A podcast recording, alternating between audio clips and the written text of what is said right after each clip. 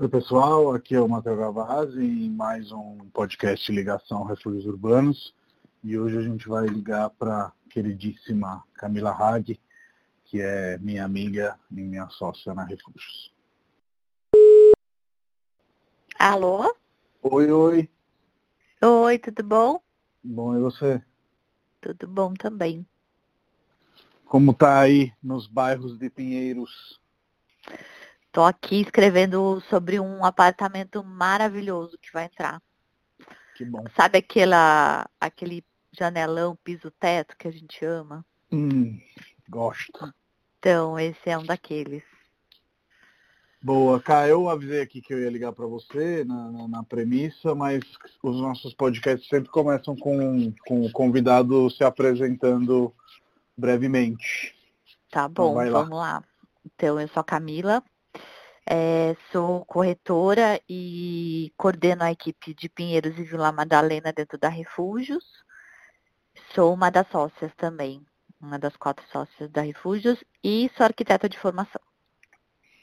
Boa. Eu queria contar como a gente se conheceu, porque acho que é um pouco o caminho da Refúgios, o fato de que a gente está sempre interessado no outro, né? E aí a Fernanda Craveiro, que é uma sua grande amiga, e arquiteta, e restauradora, enfim, professora, várias coisas, a gente vai falar dela também, ela, ela acabou vindo a, a, a entrar em conexão com o meu mundo por meio de uma outra arquiteta, e ela, inclusive, durante um tempo, quando ela abriu o Estúdio BIC, que é o estúdio dela de restauro e arquitetura, ocupou o escritório da, do, do Chavantes, onde a gente estava, e ela alugava uma cadeira, digamos assim, no modelo de coworking. Não que a gente tivesse um coworking, mas para grandes amigos a gente abria exceções, digamos assim. E ela foi o nosso ponto de contato, né? Exatamente, é. A Fernanda foi o nosso, nosso link, né? É, você quer que eu conte como é que foi? A, como é que a gente. Sim, conta um pouco. Como é que você como que, da, da Refúgios, que, né? Na verdade, como que, que você conheceu a Fê, né? É, e como que depois chegou esse link com, com a Refúgio, sim, as duas coisas, tá. é legal. É. Então, a Fernanda se tornou minha amiga em 2008, através de uma pós-graduação que eu fiz junto com ela, é, um curso de gestão de obras de restauro que foi organizado por um, uma instituição pernambucana, é, de Olinda, mais precisamente. E esse curso foi uma pós à distância, que nós fizemos meio à distância, meio presencial. Então, assim, foram meses à distância que a gente fazia aulas online. Ela na casa dela em São Paulo, eu aqui na minha casa em São Paulo, mas a gente já se conhecia por conta dos exercícios e tudo que tinha que fazer. Uhum. E depois a gente teve o, a prova de fogo de todo o casamento e amizade, que foi morar junto. A gente foi junto, nós fomos juntas para Olinda, moramos juntas por um mês em Olinda, no mesmo quarto de hotel. Então, a gente, a gente virou de amiga a super amiga. foi isso. E aí depois um dia você estava tomando um chá com ela, né? É, o chá, o chá foi invenção tua, foi um café. Um mas, café, eu, desculpa. mas eu gostei da ideia do chá. Pode ficar mais chique. Não, a ideia foi assim, ela tava. Isso foi em janeiro de 2017, nunca vou me esquecer. Ela veio tomar um café de começo de ano, trouxe a filhinha, a Luísa, e a gente tava. Eu preparei um café bem gostoso pra gente, aquele domingo lindo, aquele dia maravilhoso. E aí, papo vai, papo vem. É, eu comecei a falar dos meus planos, que eu realmente estava com uma ideia é, de unir meus conhecimentos arquitetônicos a, é, a, um, a, uma nova carreira no mercado imobiliário e falei para ela muito modestamente que eu tinha pensado em trabalhar, abrir uma, uma imobiliária que trabalhasse só com prédios icônicos, casas icônicas, de arquitetos famosos e tudo mais. Uhum. E ela falou, cara, essa, essa imobiliária já existe, você não está inventando a roda. e aí ela me falou de você, e enfim, e aí, que bom que ela, a história ela, começa. Que ela te indicou para nós é, nessa, eu, nessa a, oportunidade. É, super. Eu brinco que ela é meu pezinho de pezinho de coelho quando você, quando você fala que alguém te dá, dá sorte. sorte né? Ela é meu talismã. E ela brinca que eu também sou dela e a gente tem essa coisa uma com a outra, assim. A gente tá, às vezes está longe, mas está perto em pensamento. Sim. Eu me lembro bem, é, não sei se você lembra disso, no seu livro não tem, é, que, que quando você chegou na Refúgios, a gente ainda não era uma imobiliária de mulheres, né? Hoje a gente tem uma predominância de, de mulheres e meio que você soltou um. Gente, mas por que, que não tem mulher aqui na, na Refúgios? Nossa, eu não lembro. E, e, e, realmente naquele momento a gente tinha acho que uma ou duas mulheres que trabalhavam com a gente de um total de seis ou sete. Então era uma, uma minoria. Depois com o tempo a gente é, virou esse jogo, digamos assim, até porque a, a, resposta ao porquê que não tem mulher não era nenhum tipo de, de, questão machista, nem nada disso, realmente não tinha acontecido, Refúgios é uma, é uma empresa muito orgânica, né? E a sua história um pouco confirma isso, a gente não vai atrás das pessoas, muito mais as pessoas vêm atrás da gente, atraídas um Sim. pouco pelo que, pelo que a gente faz e tudo mais. E e, e, qual foi aí nesse seu início entre arquitetura e, e, corretagem o maior shift, a maior mudança, o maior desafio que você teve? Ai, boa pergunta. É... Ah, eu acho que virou total a chavinha, né? Principalmente em relação ao empreendedorismo, que eu vejo que esse foi o maior, assim, a maior chavinha, que era uma coisa muito nata e que eu não tinha muita ideia. Porque, na verdade, isso faz parte de qualquer profissão, né? Uhum. Você pode Sim. ser empreendedor em tudo que você, em qualquer trabalho que você resolva aplicar conhecimento e, e energia.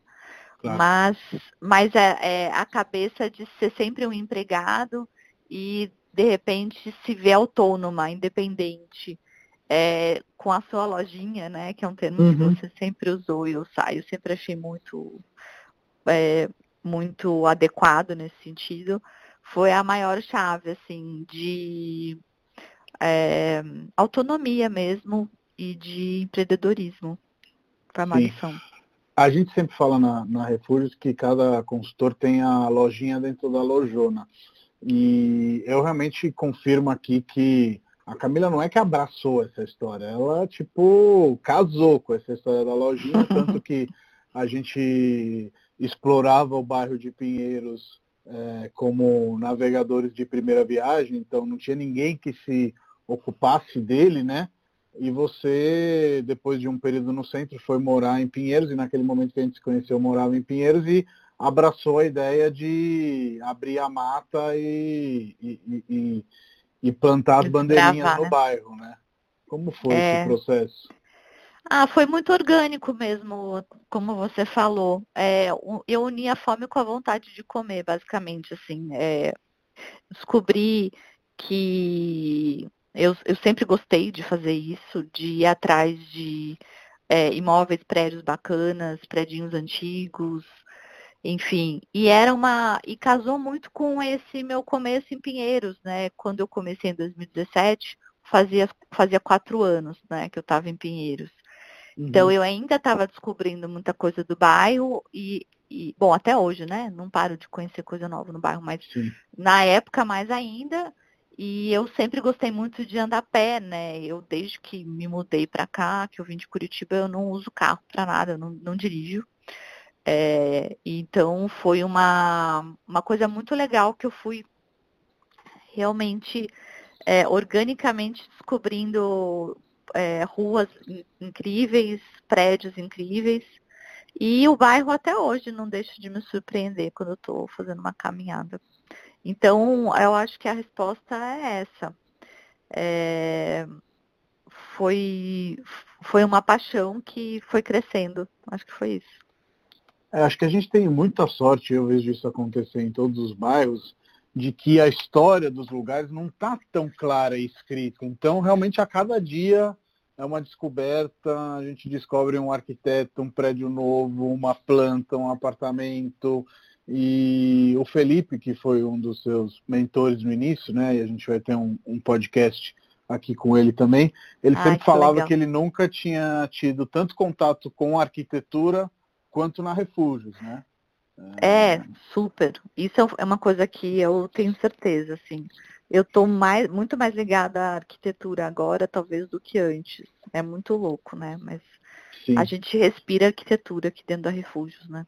E, e, uma coisa que me fascina, e que aí a gente nunca parou para conversar, mas isso por defeito nosso, mas eu gostaria de saber um pouco mais, é, hum. sobre o seu passado de, de arquiteta ligada a restauro, né? Você saiu da faculdade meio que o restauro já entrou na sua vida com tudo, né?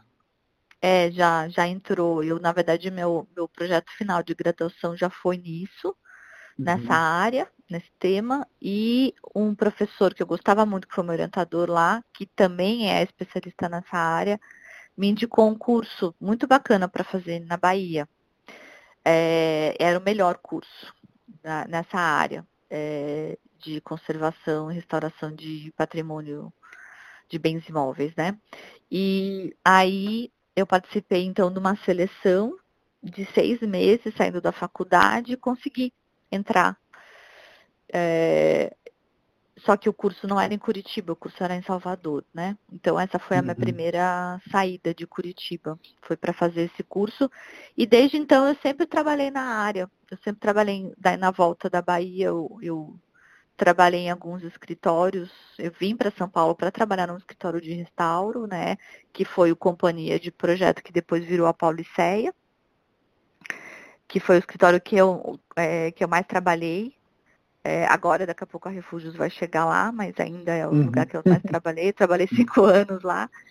É, e foi a minha grande escola paulistana de história da arquitetura, de história de São Paulo, foi lá na Pauliceia. E, e, e, que por acaso também ficava num prédio icônico no Sampaio Moreira, né, lá na Libero Badaró. Sim, você quando entrou na Refúgios, a sua primeira sacada, né, que é o nosso blog, o blog Sacadas, foi contando desse seu percurso do Sampaio Moreira ao Chavantes, né? Que são é. dois prédios que estão em distância de linha de ar, eu acho que deve ser 500 metros, né? Não, Por não aí, mais que ah, isso. Não mais. Eles são bem próximos lá, lá no centro. E, e, e, os dois estão ligados à história da cidade, restauro, né? E, e o, o escritório da Refúgios foi durante dois anos lá e eu lembro com, com certa melancolia que não foi fácil sair de lá, né? Ao mesmo tempo que hoje a gente é muito feliz na Angélica. Tem algum Sim. comentário aí, você que é apaixonado também do centro histórico? É, eu, eu divido com você, compartilho dessa melancolia também. Até hoje eu sinto falta do Chavantes. É, mas acho que também porque foram momentos diferentes, né? Minha história da, na Refúgios começou lá, né? É, tem a ver com o centro, com acreditar na revitalização do centro, que eu sempre acreditei e continuo acreditando. É, e eu tenho certeza que você também, a Refúgios, né? Sim. Sim. E então acho que tem tudo isso. E é engraçado, são 500 metros que distanciam 10 anos da minha vida, né? Eu gostei da analogia Sim. com os 500 metros. Mas, ao mesmo tempo, foi, é, eu tenho essa melancolia de pessoal de vida, mas eu sempre gosto de olhar para frente, né? E hoje a gente está muito bem instalado no nosso modernista lindo da Angélica, né? Sim, com certeza.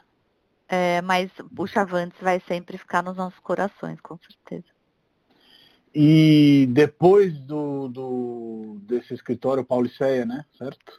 Só Isso, Pauliceia. Besteira. Você foi morar fora? Ou foi antes? Foi no meio. Foi no meio.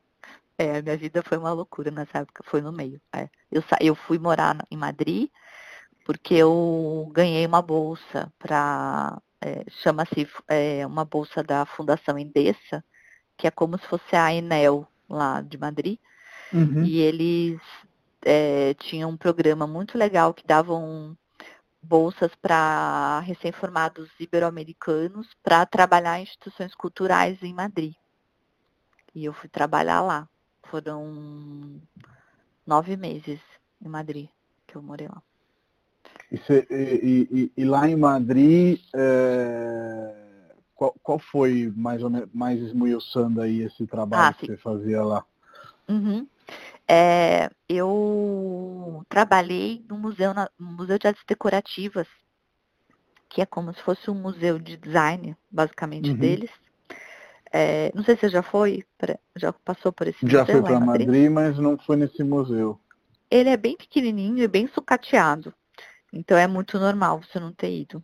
Hum. É, o, e basicamente o que eu fazia lá era um trabalho de é, controle ambiental do acervo deles. Então eu fiz um estudo, né, que era é, voltado para esse trabalho de conforto, conforto ambiental, enfim, a toda a parte térmica é, e que é necessária para manter o acervo bem conservado do museu.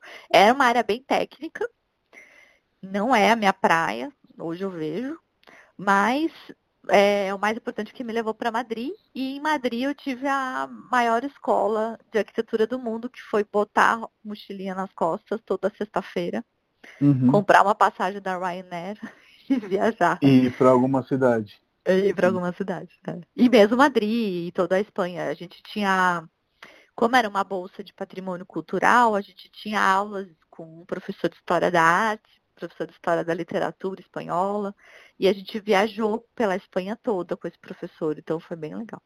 Uau, que incrível, hein? É, foi bem, bem incrível. É, eu, eu, você me fez lembrar da época da, da faculdade, e aí, tipo, custo para lembrar um professor tão engajado assim. É, tinha professores incríveis, mas dentro da sala de aula, ninguém que nos levou para para ver o mundo. Me, me pareceu quase aquela coisa de filme, do filme Carpe Diem, que acho que em português tem outro título, mas enfim, desses, desses professores que, que lideram, né?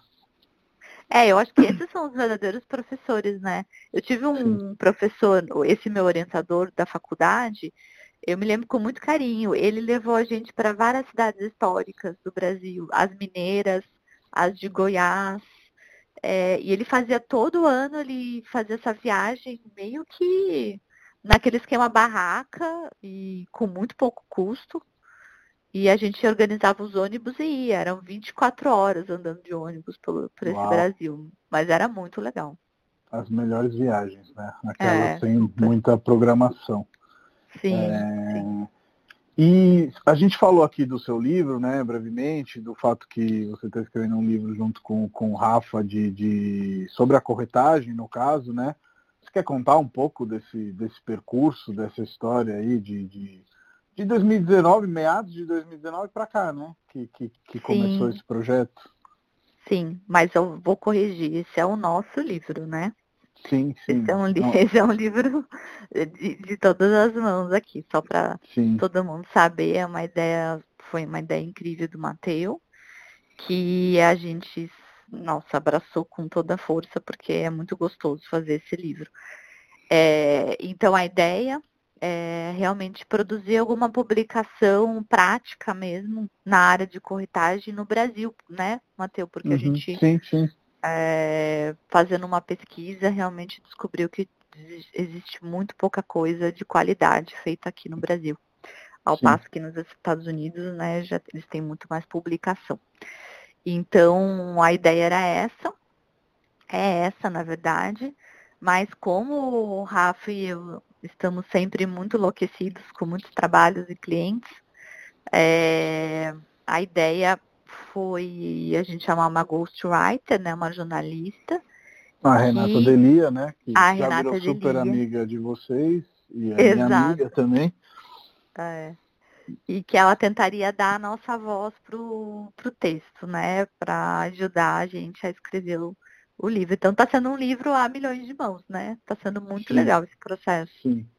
E eu, eu assim, acho que vai pelas, pelas primeiras leituras, e claro que vocês estão corrigindo e dando os acentos e colocando os pingos nos is, mas me pareceu que ela capturou bastante a voz sua e do Rafa. Sim, sim. Está sendo um processo muito gostoso, sim. Eu estou adorando escrever esse livro. É, esse e todos os outros, né, que a gente produz juntos, assim.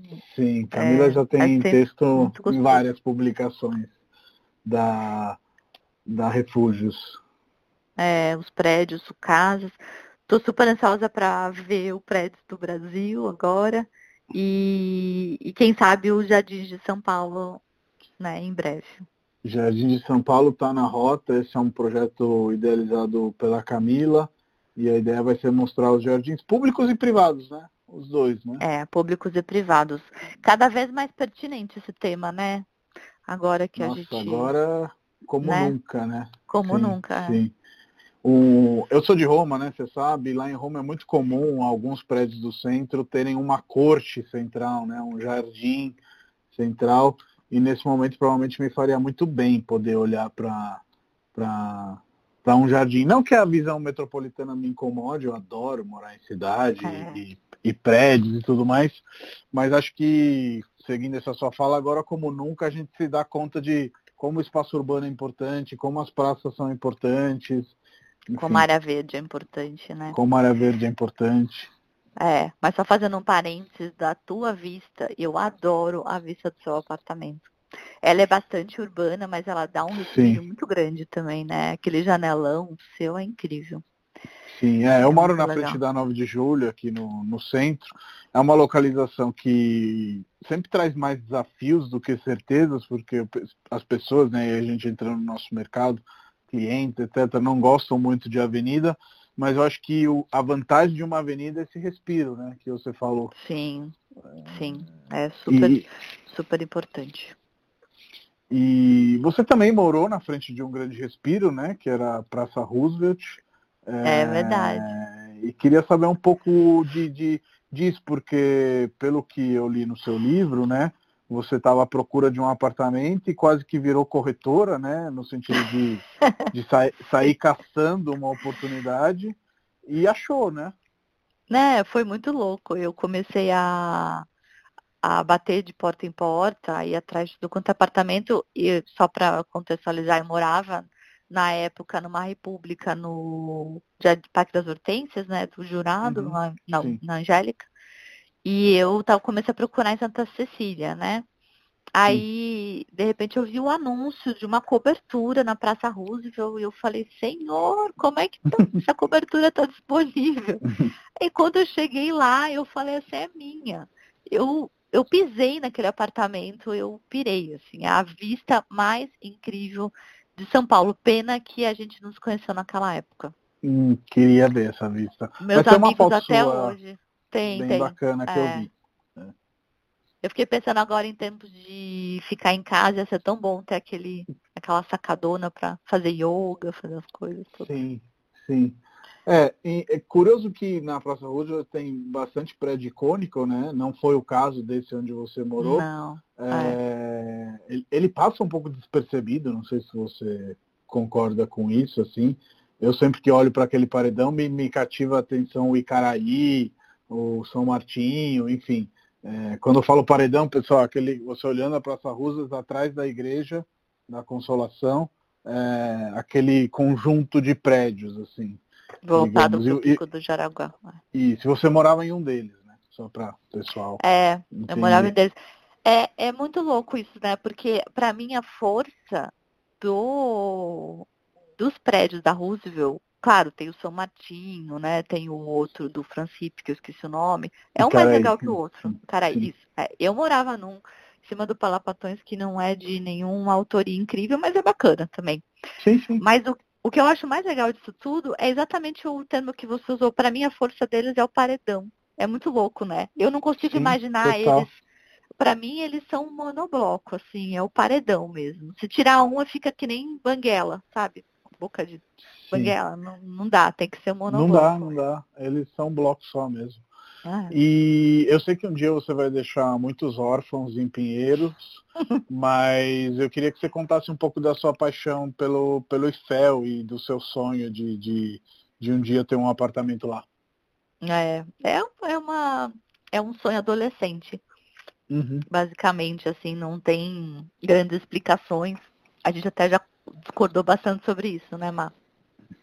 Mas o... eu tenho essa paixão. Né? Eu trabalhei uma época na Praça da República, uma época o, o escritório Paulicéia, onde eu trabalhei com restauro, uhum. saiu do, do Sampaio Moreira, porque na época ele foi desapropriado, né? E depois virou secretaria. Mas naquela época a gente não tinha escritório, então a gente foi, foi foi parar num escritório num prédio na frente da República.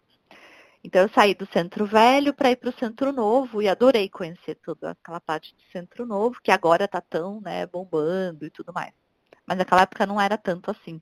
Não tinham todos os restaurantes incríveis que, tinha, que tem agora. Sim. E na época eu passava todo dia pelo Caetano de Campos, eu morava na Roosevelt, né? Então eu saía do prédio, passava pelo Caetano de Campos e passava pelo Edifício Itália, que é o meu crush maior, só que não dá como não dá para morar no Itália. É, então ficou o Eiffel para morar. E eu passava pelo Eiffel e era essa paixão. Assim, e até hoje eu tenho essa coisa com o apartamento. É, eu tive a felicidade de visitar junto com você o apartamento de uma amiga nossa, né, da Jonita, que Sim. mora lá. E meu coração disparou quando eu entrei. Subi aquele elevador, eu falei, é esse, é esse lugar. Tem coisas que a gente não explica muito, né? A gente não, só sente. São insights, né? Mesmo. É, mas eu confesso que eu fico bem dividida, porque eu amo muito Pinheiros, eu gosto muito daqui. E, e, e do Eiffel, é, para quem não conhece, a maioria dos apartamentos eles, eles são duplex, mas eles são duplex invertidos. Você quer explicar o porquê dessa solução, que eu acho que é bastante interessante? De, de não juntar sala com sala e quarto com quarto? Isso. Ou de juntar, você disse? Não, e também, assim, na minha opinião, não sei se você concorda, o fato de você não ter, é, é, na verdade, o contrário, o fato de você ter a sala do Isso. apartamento sendo a sua sala, né? Porque Sim, o quarto exatamente. embaixo. é, tá eu acho muito interessante. Com a, a ideia de duplex que você sobe para o quarto, e no Eiffel você desce para o quarto, né? Isso, exatamente. Eu acho muito interessante essa configuração. É uma das coisas que me chamou atenção, assim, você ter essa privacidade, né? Você acessa por esse nível de sala, cozinha, as áreas todas sociais, e aí você se recolhe realmente uma cavalinha nos quartos. E eu acho genial essa sacada. Tem também esse mesmo, essa mesma configuração ocorre naqueles predinhos fofos lá da aclimação. Do conjunto né? Ana Rosa, né? Sim, do conjunto Ana Rosa, é, que é sim, super sim. legal. É. E, e, também tem uma questão do Eiffel, né? Que ele tem as duas asas do avião mais baixas, são os apartamentos maiores, né? E, o, e a asa central, né? O corpo do avião são apartamentos menores, né? Sim. E para quem não, não, não sabe, né, eu acho que é legal falar que tem um filme que chama Todas ah, as é. Canções de Amor, que é ambientado no Eiffel, a gente não vai contar muito da sinopse, porque senão estraga o barato do filme, mas que vale muito a pena de serviço, que a história é bacana, a arquitetura de São Paulo está ah, ali no filme quase sempre como pano de fundo, para além do, do, do, do Eiffel, né? É, Exato. Quase todo o filme é ambientado em externas é, com, com, com a cidade de São Paulo no, como pano de fundo. E nós tivemos a sorte de, de assistir esse filme também durante um festival de cinema debaixo do MASP, né? Nossa, foi incrível, né? Assistir foi esse filme bacana. no vão do MASP com aquele com aquela vista do Belvedere da 9 de julho foi incrível. Sim, demais. E eu queria te perguntar aqui sobre o seu ano de 2019. Por quê? porque você de corretora virou sócia, de sócia você virou chefe e foi também é, a, a, melhor corretora da Refúgios. Tem como classificar esse ano, contar um pouco mais, assim? Ah, foi um ano incrível, né? Não tem nem o que falar, assim, foi sensacional. Eu amadureci muito. É... Só só recapitulando aí, a sociedade chegou em 2018, né? A proposta, sim, a gente foi evoluindo, sim. É, foi evoluindo, é. A, a concretização total foi em 2019, né? Mas eu uhum, sinto que sim. eu virei sócia lá em 2018, né? Sim, sim, com certeza. Aí a equipe, também o começo de uma equipe em Pinheiros para me ajudar, em é, Pinheiros e Vila Madalena, também foi em 2018. Então a sensação que eu tenho de 2019 é que foi o ano da concretização de tudo que a uhum. gente esperou, assim, né? Então foi o ano do o ano de plantar, plantar, plantar, plantar, plantar, assim. É, foi o ano que eu não parei, basicamente. Sim, sim. Mas foi, foi incrível, né? Foi, foi muita satisfação pessoal, profissional, em todos os sentidos. E, e eu sei que para você foi um desafio, então se você quiser contar, acho que é bacana. E no início você falou, mas será? Não sei, nananá. Que foi essa coisa de dar esse shift, ter uma equipe também. E na Refúgio não tem muito essa coisa de, de chefia, né? Tem mais uma coisa de, de mentoria mas hoje você está com uma equipe incrível, não só do ponto de vista do resultado, mas do ponto de vista da união, né, que vocês estão conseguindo ter é, é, como colegas, né, de trabalho. Mas eu, por primeiro, sei que isso é um desafio, porque lá atrás foi bem desafiador é, ir para além de nós mesmos, né, e ter uma responsabilidade sobre outras pessoas e ajudar com que elas tenham sucesso. E nesse sentido, o que, que você daria de conselho para um, um, um, gestor, assim, um uma gestor. pessoa que comece a ter uma, uma equipe dentro de uma imobiliária, por exemplo? Ah, eu vejo muito como uma criação, assim, é muito louco. Não sei se faz sentido isso que eu vou te falar. Assim como tudo que a gente cria na vida, seja um filho, seja um projeto, seja a palavra criação mesmo, né? Uhum. É, no sentido de se relacionar, de, de passar os seus conhecimentos e ter uma expectativa do que vai retornar daquilo, né? Então, é, é um aprendizado eterno, mas é, eu vejo como uma, um relacionamento mesmo, uma via de duas mãos. Eu ensino muita coisa para elas, mas eu aprendo muita coisa com elas. Assim, a gente está sempre se. É, você, como o gestor maior aí da Refúgios, você deve sentir isso o tempo todo, né?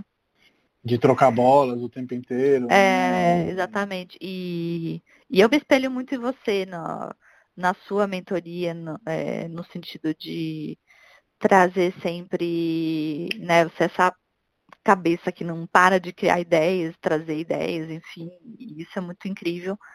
E eu tento ser essa, essa mentora também criativa e que ao mesmo tempo dá espaço para trazer, para receber novas ideias e, e, e, enfim. Mas eu acho que é, é, é, é como ver um filho crescendo, assim. É, é muito bacana. Ô, Ká, e, e, uma coisa que eu queria que você comentasse, que acho que é super bacana, é o fato de que no ano passado, sobre sua indicação, a gente foi correr uma maratona. Quem, Ai, quem, quem, quem, te vê de longe não diria que você é uma runner, não que é, é, você não possa ser, mas assim, é, eu não diria assim. E na verdade você é uma maratoneta, né? Você corre quase que todos os dias aí na Sumaré, né? E nos levou para fazer essa maratona que foi muito bacana. Eu quase morri. No meu caso, eu realmente não dá para ver de longe nem de perto que eu seja um, um, corredor. E queria que você contasse como que você chegou a, a, a, treinar e a treinar nessa intensidade, né? Que, que você treina, você corre aí sempre entre 5 e 10 quilômetros e correu essa maratona é, é, re, re, re, como é que se fala? É, revezada, né? É, revezada, com a maior tranquilidade. É, essa, essa paixão por, pela corrida veio também de uma forma sem muito. Foi, foi, foi sendo levada. Eu acho que isso tem a ver com a minha, meu gosto por exercícios ao ar livre. Se tem uma coisa que eu não consigo fazer na vida é entrar numa academia todos os dias e ficar. Não, não consigo, não tem jeito. Uhum. É, e aí surgiu na Roosevelt essa minha vontade. É, eu morava na Roosevelt e o meu cão já era meu parque naque, naquela época. Sim. Hoje, então, seria todo dia, com certeza. É, e eu corria lá, é, sempre que eu podia. Não estou correndo todos os dias, não. Eu adoraria, mas até agora, por conta da quarentena, eu parei de Sim. correr. Mas o, a ideia era me exercitar, fazer alguma coisa que eu gostasse. E eu percebi que desde o começo eu tinha muita aptidão, assim. Eu tinha fôlego, ia, ia correndo, ia correndo. E aí virou meio que aquela coisa meio Forrest Gump, assim. Eu quando corro. Vai é... embora. É, e eu vou esquecendo dos problemas. É uma coisa muito gostosa, assim, para mim. Não é, um, não é um esforço. Claro que depois de um tempo, tem dias que a gente não tá legal, acaba sendo mais esforço que outra coisa, mas no, no de forma geral é isso. E aí também encontrei um parceiro, que é o, o Tom, né, meu companheiro Sim, de vida. Ele aí. corre com você, né? Ele gosta de correr, ele não corre tanto assim, mas ele gosta. Então, encontrei um parceiro, mas de fato, assim, o que eu gosto, o meu maior companheiro de corrida é o meu Spotify. Eu adoro correr escutando música. E curtindo a cidade mesmo, olhando os prédios, eu tenho vários insights enquanto eu corro. Então, acho que é, é isso. A magia da endorfina, né? Inclusive, o é. Tom, já que a gente falou da nossa maratona, foi o outsider, né? Ele participou na maratona da, da, da Refúgios Urbanos e, e foi ótimo. Eu pessoalmente adoro o Tom. A gente agora teve possibilidade de estar em Nova York juntos para fazer né? a, a, viagem e, e, foi muito, muito bacana. Passando para um outro assunto, como que você virou a louca das plantas? Na Refúgio tem muita gente que é louco das plantas, né? Eu, eu tenho plantinhas em casa, mas elas vivem sempre entre morrendo e sobrevivendo porque não sou tão bom assim, mas você tem praticamente uma selva aí na sua janela da sala. É, eu tento ter. Mas já batei muitas também, viu? Só para não perder o fio da meada, esse ano vai ter, vai ter maratona de novo, né?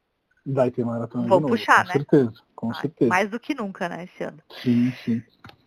É, da lance das plantas também foi uma dessas coisas, outra coisa orgânica. Não tanto, vai. Eu falei assim, eu queria muito ter planta. Começou com a minha varanda na Roosevelt. O meu open house, quando eu me mudei para lá, foi eu não quero presentes para mim, eu quero presentes para a varanda. E aí eu comecei Uau. a ganhar mu muitas plantas nesse open house e batei diversas, né? Era sol da tarde, bombando lá na Roosevelt, então matei muita coisa. Aí vim para esse apartamento né, foi um baque, que eu saí de uma varanda de 15 metros quadrados para um apartamento de 50 no total, né? Então foi aquele baque. E eu passei alguns anos sem um verdinho em casa. Até que um dia eu falei, não, para tudo, tá tudo errado. A gente tinha uma varanda na, na suíte, na, na suíte não, no quarto maior, uhum. que era um entulho, era um lugar de entulho, assim. Eu falei, não, tá tudo errado. Daí eu comecei a tirar tudo. Tinha mala, que a gente nunca usou na vida, na varanda. Mala, mala que tomava chuva todo dia, imagina. Aí eu fui tirando, e aí começou. Aí foi, sabe quando você mexe naquela caixa de Pandora? Você começa, você começa, você começa. Aí eu fui tirando tudo, daí, daí baixou lá do arquiteta. Pintei a varanda, falei, agora só vai ter planta aqui. E eu comecei aí, daí deu uma, deu uma de louca, trouxe a cobase inteira para casa. E, e, comecei, como tudo eu invento, eu vou atrás, né? Daí comprei livro para aprender fui atrás de quem manja. E até hoje eu mato algumas, mas entre mortos e feridos, a minha selvinha tá bem bonita. Muito legal. Recomendo é... continuar aí também, viu? Eu, eu tento, assim, mas eu confesso de novo que elas ficam entre sempre a sobrevivência e a morte, porque eu vou dar água só quando eu vejo que ela tá lá tristinha, assim, sabe? é, outro dia eu estava conversando com o Almiro e pedir umas dicas de nomes de plantas que não precisem de tantos cuidados assim, porque eu tenho a impressão que eu escolho plantas que precisem de cuidado. Ou eu estou me dando essa desculpa. É, ah, eu te pra... dou umas dicas também. Tem umas bem fáceis de cuidar. É, porque assim, as que eu compro até agora, que são normalmente aquelas de florzinha e etc, porque eu, eu gosto de cor, eu gosto de flor, elas requerem uns cuidados que eu acho que eu não, não sei dar muito bem. É, mas graças a Deus as que a gente tem no escritório não sou eu que cuido, então a gente tem uma samambaia linda, uma Sim. jiboia linda. E eu acho que planta é muito legal de ter em volta, não, não, não, não tem como falar que não. É, é, é mais estudar e poder conseguir cuidar. Uma coisa que eu queria Sim. te perguntar antes da uhum. gente concluir nossa conversa é do seu projeto do Museu da Diversidade Sexual, né? Que vocês ganharam o edital e dessas dificuldades que a gente tem, eu acho que não são só de, de São Paulo, entre o ganhar o edital barra ter o projeto aprovado e ter ele realizado, que mudam as gestões, mudam as ideias e no final, eventualmente, as coisas nem são feitas e realizadas. Né? Você quer comentar um pouco? Sim, sim. Não, é legal você ter tocado nesse assunto. É, uma, é um outro aprendizado, né, também, quando você começa a trabalhar com órgãos públicos, que arquitetura é uma coisa, gestão pública é outra, e quando uma uhum. coisa entra com outra coisa, pode pode muito bem não sair do papel, né? Então a Sim. questão maior que a gente vive nas grandes cidades é exatamente isso. Parques que a gente gostaria de ver saído do papel, como o Miocão, Parque Augusta, enfim, vários outros parques incríveis Sim. e espaços públicos é, não dependem só de projetos incríveis. Projetos incríveis existem, né? Mas uhum. a gente depende muito de uma boa vontade de gestão pública aí e de um, uma confluência, né, de coisas. Mas enfim, esse projeto foi um projeto, foi um concurso lançado pelo com o Defat Proac, né, de, é, ligado a, a, patrimônio cultural do Estado, é, em 2014 para criação é, de um, na verdade, para o restauro de um casarão na Paulista, o, o, casarão Franco de Melo, né, na localidade na Paulista 1919, que é muito famoso já, um eclético. Uhum. E, e a ideia era restaurá-lo para abrigar a nova sede do Museu da Diversidade Sexual, que hoje encontra-se bastante sucateado no metrô na estação de metrô da República. Pouca gente conhece, sabe disso, mas ele existe. O Museu da Diversidade Sexual existe já há muitos uhum. anos, só que hoje ele está muito pequenininho lá no metrô Ele é quase um stand, né? São, sei lá, deve ter é... o quê? 30 metros quadrados? É, minúsculo. É. é. muito pequeno. Mas se quem, quem estiver nos escutando e, tem, e tiver interesse, vale a pena prestigiar o trabalho deles. Eles são pouquíssimos. Sim, sim e fazem muita coisa com muito pouco, muito pouco recurso. Então é muito legal. É, e aí a gente fez esse projeto, eu participei na época com um escritório de arquitetura chamado H mais F, que fica na Galeria Metrópole. Eu entrei com a parte do restauro, eles com o projeto anexo e a gente ganhou o concurso. E aí foi muito legal na época. A gente, eu fiquei três anos trabalhando full time praticamente nesse projeto. Mas esse ano a gente teve a má notícia de que o projeto foi engavetado pela nova gestão, né, uhum. do governo estadual e que provavelmente vai se tornar é, vai, vai ter um uso de museu, mas não um museu que a gente planejou, um museu da ciência e tecnologia. Aqui uhum. cabe só acrescentar que, independente do museu que vai ser instalado, a gente fica triste, lógico, acho que é muito mais pertinente nos, nos dias que a gente vive hoje ser um museu da diversidade, não um museu né, da diversidade sexual e não o Museu da Ciência e Tecnologia.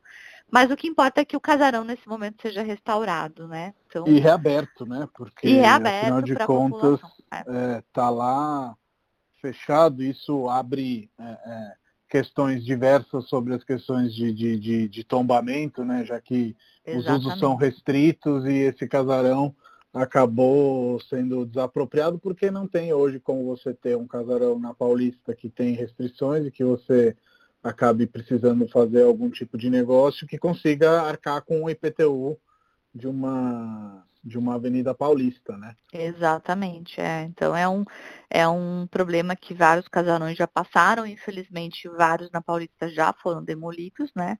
Uhum, e a gente sim. espera realmente de coração que esse último exemplar não vá abaixo. Então, né, vamos torcer para sair um projeto bacana para ele.